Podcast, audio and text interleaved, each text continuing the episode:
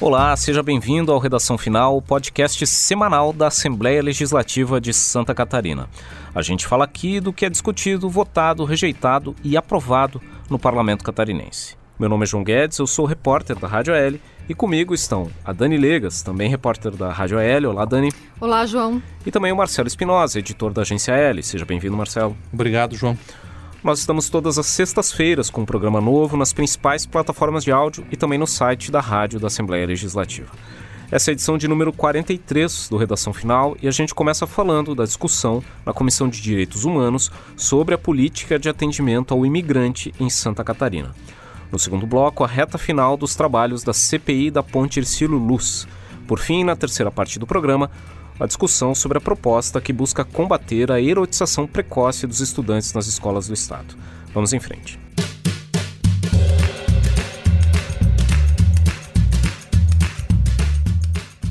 Então, um dos destaques dessa última semana na Assembleia Legislativa foi a discussão sobre o atendimento aos imigrantes em Santa Catarina.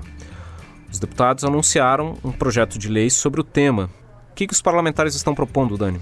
Então, João, essa questão do atendimento aos imigrantes aqui em Santa Catarina foi o tema, o principal tema da reunião da Comissão de Direitos Humanos da Assembleia Legislativa nesta semana. Os parlamentares da comissão, eles estão propondo a criação de um projeto de lei para criar a política estadual de apoio ao imigrante aqui em Santa Catarina.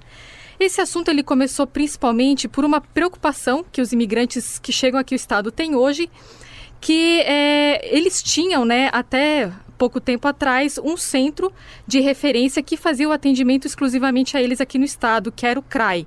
E esse centro ele foi encerrado, fechou o atendimento em setembro deste ano. O centro ele era mantido por meio de um convênio entre o Estado e uma organização social, e como o governo decidiu não renovar o contrato, o serviço foi encerrado.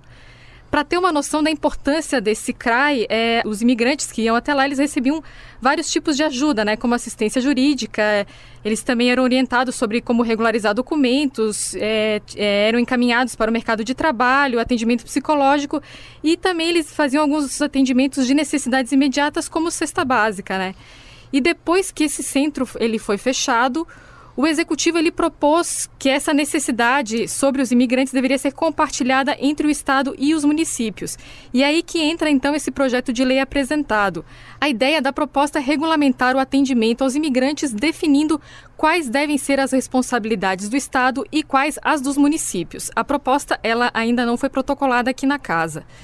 Vale lembrar que esse assunto ele é bem importante, já que nos últimos anos centenas de pessoas vieram de outros países aqui para Santa Catarina em busca de melhores condições econômicas e sociais. Não existe um cadastro, um número oficial de quantos imigrantes moram aqui no estado atualmente, mas o cadastro único para programas sociais mantido pelo governo do estado tem mais de 5.700 estrangeiros cadastrados. Mais da metade deles são haitianos e os que mais chegaram nos últimos meses foram os venezuelanos. Florianópolis é a cidade que mais recebe os estrangeiros, seguida por Joinville, Itajaí e Chapecó. Eles vêm aqui ao estado em busca de oportunidades de emprego, estabilidade e segurança social. Lembrando que, como a Dani comentou, essa proposta foi anunciada pelos deputados Ada de Luca, do MDB, Padre Pedro Baldiceira, do PT, e também o Fabiano da Luz, do PT, com quem a gente conversou depois dessa reunião da Comissão de Direitos Humanos, e ele falou por que, que eles decidiram apresentar essa proposta. A nível federal, nós tínhamos a lei em 1981, que apenas falava das questões fronteiriças do imigrante. Agora, em 2017, o governo federal ele atualizou a sua lei dando direitos aos imigrantes. Mas em Santa Catarina, até então, nós não tínhamos nenhuma lei que regulamenta a presença do imigrante, que diz o que é que ele pode, o que é que ele não pode, é, até onde é o direito dele enquanto cidadão e quais, quais são esses direitos, quais são os seus deveres e qual é o, o, nosso dever enquanto entidade pública, seja município, seja estado, no atendimento a esse migrante. Bom, essa foi a palavra do deputado Fabiano da Luz. E nessa última semana, aqui no parlamento, nós tivemos também sessão plenária com votação de propostas e entre os projetos de lei que foram aprovados pelos deputados está uma proposição que tem o objetivo de dar maior transparência nos casos em que há obras públicas estaduais paralisadas. O que, que diz esse projeto que foi aprovado, Marcelo? João, é o projeto 174-2018 do deputado Dr. Vicente Caropreso, do PSTB. Uma proposta que, na realidade, aperfeiçoa uma lei que está em vigor desde 2017, aprovada também aqui pela Assembleia, que trata da colocação de placas em obras paradas, obras essas mantidas pelo governo do Estado. O deputado Vicente Caropreso entende que essas placas precisam ter mais informações, como, por exemplo, a quantidade de vezes que a obra foi paralisada. Esse é um dos itens que ele propôs aí nesse projeto que foi aprovado. Ele também estabeleceu no projeto uma pena, uma sanção em caso de descumprimento da não colocação da placa sobre a obra parada. O objetivo do deputado é de que a população tenha mais um instrumento, um instrumento com mais eficiência para cobrar do poder público quando as obras públicas, que são de interesse de todos, estejam paradas.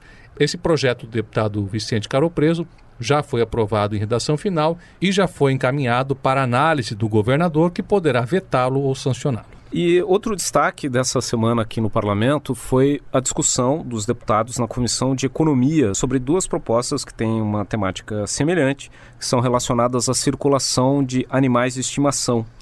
Uma dessas propostas é o projeto de lei número 269 do deputado João Amin, do PP, que diz respeito à circulação de animais domésticos em condomínios.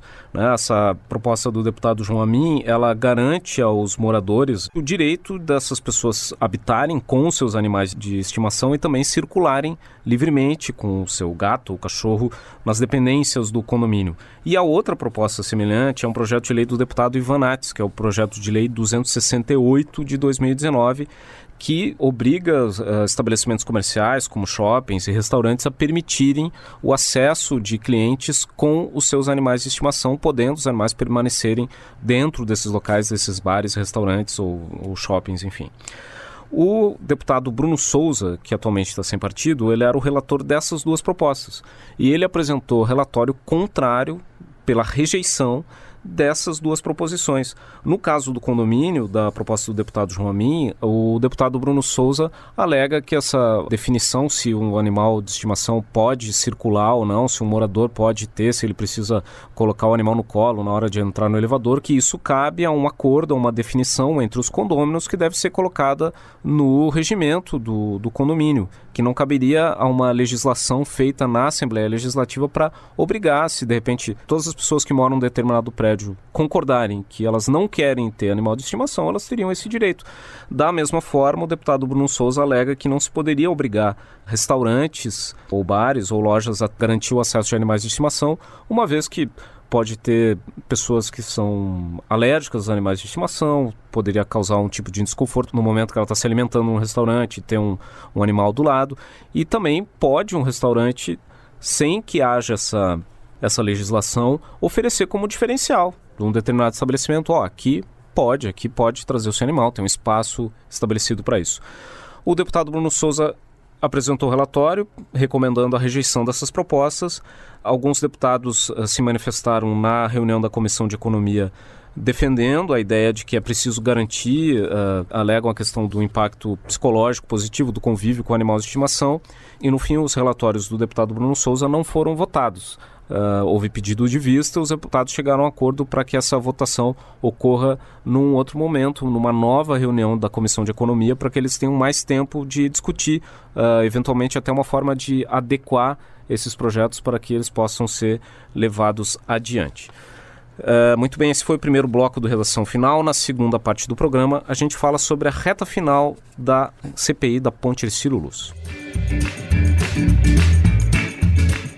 Então, a Comissão Parlamentar de Inquérito da Ponte Ercílio Luz está na reta final. Nessa semana, a comissão encerrou a fase de coleta de depoimentos e o principal destaque foi a participação do ex-governador Raimundo Colombo, que foi convidado e esteve aqui na terça-feira para responder os questionamentos dos deputados da Comissão Parlamentar de Inquérito. O ex-governador fez um histórico dos seus atos uh, relacionados a essa obra. Né? O Raimundo Colombo esteve à frente do governo catarinense entre janeiro de 2011 e março de 2018 e foi questionado principalmente sobre a questão da rescisão do contrato com o consórcio Florianópolis Monumento. Esse consórcio teve contrato para atuar nas reformas da Ponte Ercílio Luz entre 2009 e o ano de 2014, quando houve a rescisão do contrato. O governador falou sobre uh, os atrasos na, na obra, né? Ele deu duas justificativas para a demora para a conclusão da reforma da Ponte Ciro Luz, basicamente a falta de dinheiro nos primeiros anos antes da, da obtenção do financiamento para o programa Pacto por Santa Catarina, em que a reforma dependia basicamente de recursos orçamentários, o ex-governador também apontou que seria uma falta de capacidade técnica do consórcio Florianópolis Monumento, principalmente da empresa Espaço Aberto, que ficou uh, à frente desses trabalhos. O relator da CPI, o deputado Bruno Souza, questionou especialmente dois pontos em relação a isso. Um deles é o fato do governo do estado ter feito um aditivo nesse contrato no ano de 2012, quando as obras já estavam andando muito lentamente ali na, na Ponte Ercílio Luz. E o, o ex-governador Raimundo Colombo alegou que a definição sobre a renovação dos contratos foi uma decisão tomada pelo DEINFRA e pelo colegiado da autarquia. O deputado Bruno Souza também questionou o ex-governador sobre o fato de apenas no ano de 2014, após cinco anos de contrato, após cinco anos de execução lenta das obras, por que, que apenas em 2014 o governo catarinense veio a reincidir um contrato com a Espaço Aberto? O governador Raimundo Colombo alegou que a demora para que o governo tomasse a decisão de encerrar antecipadamente o contrato com a construtora Espaço Aberto, enfim, com o consórcio Florianópolis Monumento, se deveu a um zelo por parte do governo do estado em garantir as condições jurídicas, toda a comprovação sobre a lentidão da obra, sobre a falta de capacidade, para que o governo não ficasse exposto à possibilidade das empresas do consórcio acionarem na justiça e cobrarem uma dívida, cobrarem uma multa sobre essa rescisão no contrato. A gente tem inclusive a palavra do ex-governador Raimundo Colombo falando sobre isso. O problema é que a empresa, pelo que a gente sentiu, assumiu muitas obras e não conseguia, não tinha capacidade de tocar todas elas. E a sociedade estava pagando, eu falo da duplicação dos ingleses, do acesso sul, era outro problema, do terminal do aeroporto aqui de Porto Alegre, do hospital, né, da base aérea. Então eles não tinham capacidade de tocar. E infelizmente a única solução era romper o contrato. E nós tivemos que romper o contrato. Foi um ato de coragem decisivo para que as obras todas elas se, se concluíssem. Muito bem, essa foi a palavra do ex-governador Raimundo Colombo. E o depoimento dele não foi o único depoimento colhido nessa semana pela CPI da Ponte Ciro Luz. A comissão também realizou outras duas sessões que foram ouvidos também, por exemplo, o deputado Valdir Cobalcini, que é ex-secretário de Infraestrutura aqui de Santa Catarina. O que foi dito nessas sessões, Dani? Então, João, é, o deputado Valdir Cobalcini, é, ele prestou depoimento na última rodada de oitivas que teve da CPI, que foi nesta quarta-feira. Na verdade, o deputado Valdir Cobalcini, do MDB, não chegou a ser convocado pela comissão para prestar esclarecimentos, mas ele pediu para dar a sua versão dos fatos. É, Cobalcini foi secretário de Estado da Infraestrutura entre 2011 e 2013, durante parte do governo Raimundo Colombo, né? O deputado Valdir Cobalcini respondeu alguns questionamentos sobre questões contratuais, gestão da obra e atrasos na execução. Ele disse que durante a sua gestão o Estado não tinha capacidade financeira para continuar a obra na ponte, e essa é uma informação que já tinha sido dada então pelo ex-governador Raimundo Colombo, como o João citou. Além do deputado Valdir Cobalcini, outra testemunha aí sim a última testemunha ouvida pela CPI foi o ex-presidente do DEINFRA, Romualdo França que foi presidente do DEINFRA entre 2003 e 2011. O DEINFRA era o órgão responsável por contratar as empresas e acompanhar os trabalhos na ponte Ercílio Luz. O Romualdo França comandou a autarquia na época da contratação do consórcio Florianópolis Monumento, em novembro de 2008. É que nem o João comentou, o governo do estado rescindiu esse contrato em 2014, alegando indícios de descumprimento do que foi acordado. O relator da CPI, deputado Bruno Souza, fez alguns questionamentos semelhantes aos feitos ao ex-governador Raimundo Colombo sobre, por exemplo, o atraso nas obras e por que, diante desses atrasos, o contrato entre o Estado e o consórcio Florianópolis Monumento não foi rompido antes e também não foram aplicadas multas né, devido a esses atrasos. Em resposta a essas questões, Romualdo França se defendeu, atribuindo essa responsabilidade a uma equipe técnica que ficou responsável por fiscalizar a obra e também controlar o andamento dos trabalhos. Então ele disse que dependia de pareceres dessa equipe para se pronunciar a respeito de algumas questões e por isso é, teve esse atraso. Então, essa participação do Romualdo França e do deputado Valdir Cobalcini na comissão, como nós falamos, encerrou a fase de depoimentos da CPI da Ponte Ercílio Luz, que iniciou seus trabalhos lá no mês de fevereiro desse ano. O que, que falta agora, Marcelo, para conclusão dos trabalhos dessa comissão parlamentar de inquérito? Bom, agora falta a elaboração do relatório final. Foram mais de 30 depoimentos, são mais de 20 mil páginas de documentos entre contratos, termos aditivos e outros papéis aí envolvidos com quase 40 anos, que envolvem a primeira interrupção do tráfego na Ponte Ercílio Luz lá na década de 80 até os dias atuais. O relator, deputado Bruno Souza, acredita que o seu relatório estará pronto para ser votado na reunião da CPI, marcada inicialmente para o dia 2 de dezembro. Coincidentemente, algumas semanas antes da ponte ser reaberta. Vale lembrar que o Estado já anunciou que a ponte deve ser reaberta ao tráfego de carros e de pessoas, provavelmente por volta do dia 30 de dezembro. No relatório, o deputado Bruno Souza deve indicar aí, provavelmente, é, não só fazer um retrospecto desses quase 40 anos de, de demora para o conserto efetivo da ponte, mas também focar principalmente nesse ponto que envolve o consórcio Florianópolis Monumento, que foi a empresa contratada em 2009 para fazer esse, essa restauração visando a reabertura da ponte para o tráfego tanto de pessoas quanto de carros. Esse ponto foi um dos pontos mais batidos pelo deputado no decorrer de todos esses depoimentos e de todas essas reuniões que a CPI realizou desde o mês de fevereiro, quando teve início seus trabalhos. E é bom destacar também, né, João, que uh, o relatório ele vai ser votado pelos membros da comissão. Se for aprovado, ele é encaminhado para as autoridades competentes, principalmente o Ministério Público. Caso, evidentemente, o deputado relator entenda que alguém tenha que ser é, processado ou denunciado por eventuais dolos cometidos ou falta de ação cometida durante é, todo o processo de restauração, de, de, de manutenção da ponte, evidente que havendo algum tipo de orientação nesse sentido por parte do relatório, ele vai ser encaminhado para as autoridades competentes, principalmente para o Ministério Público, tomar as devidas providências. Muito bem, esse foi o segundo bloco do Redação Final. Na terceira parte do programa, a gente fala da proposta que tem o objetivo de combater a erotização precoce dos estudantes nas escolas catarinenses. Então, nos perfis da Assembleia Legislativa nas redes sociais, a discussão na última semana foi marcada pela controvérsia dos nossos seguidores em torno de um projeto de lei que busca combater o que chama de erotização precoce de crianças. Que projeto é esse, Marcelo?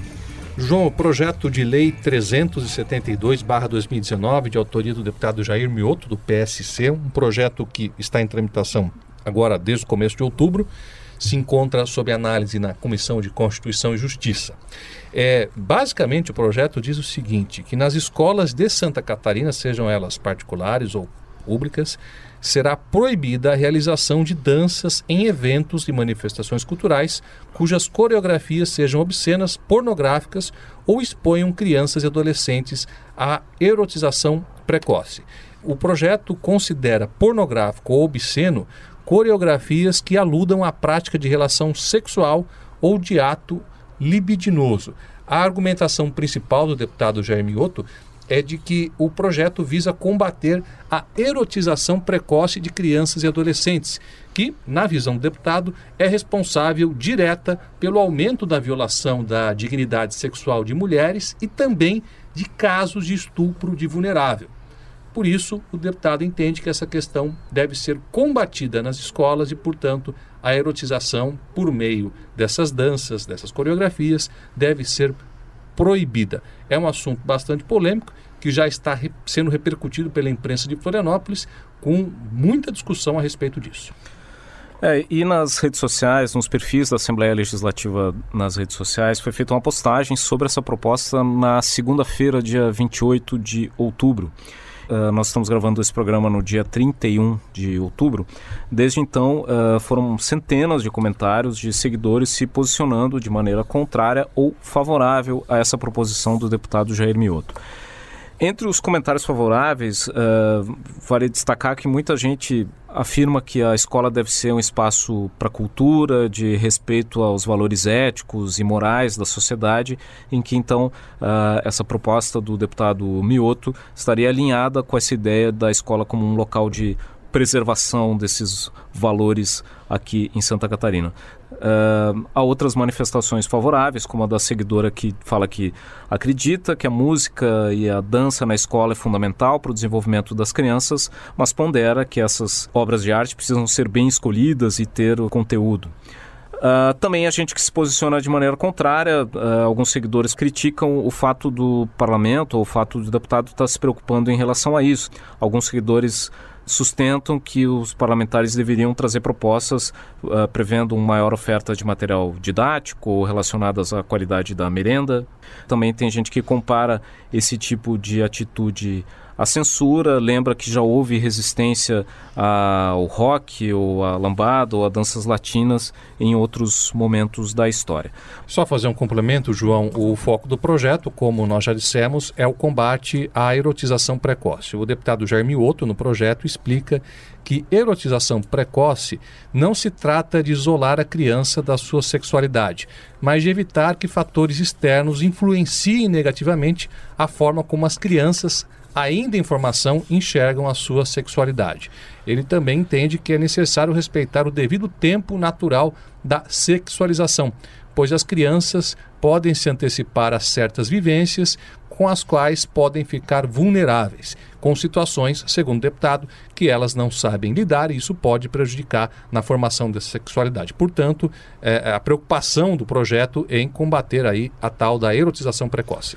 Bom, a educação também é objeto de outra proposta que é tema de postagem que vamos fazer nessa quinta-feira, dia 31 de outubro, nos perfis da Assembleia Legislativa nas redes sociais. É uma proposta do deputado Kennedy Nunes, do PSD. Que projeto é esse, Dani? Então, João, esse projeto ele prevê a inclusão da disciplina Noções Básicas de Direito no currículo escolar do terceiro ano do ensino médio das escolas da rede pública aqui do estado. Então, é, esse projeto ele é, propõe que dentro né, dessa disciplina noções básicas de direito, os estudantes do então do terceiro ano deverão aprender noções sobre, por exemplo, direito civil, direito do consumidor, direito da família e direito constitucional. Na justificativa para apresentar esse projeto de lei, o deputado Kennedy Nunes, ele argumenta que a ideia ela surgiu depois de, de, de ele perceber que os adolescentes desconhecem completamente os seus direitos né, e as garantias dadas por lei.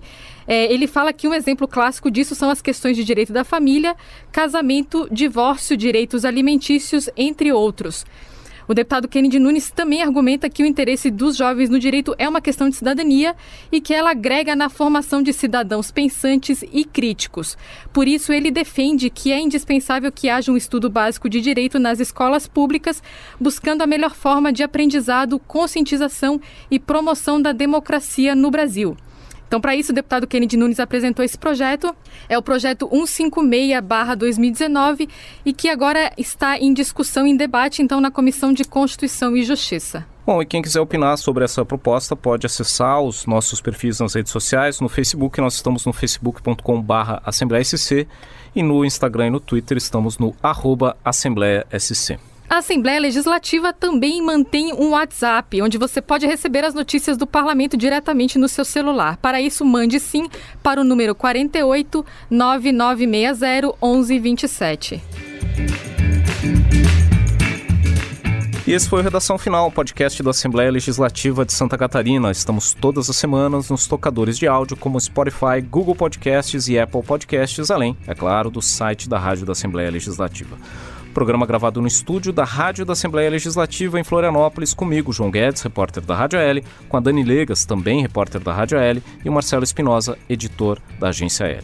A gravação e edição de áudio foi de João Machado Pacheco Neto e Mário Pacheco. Até a próxima.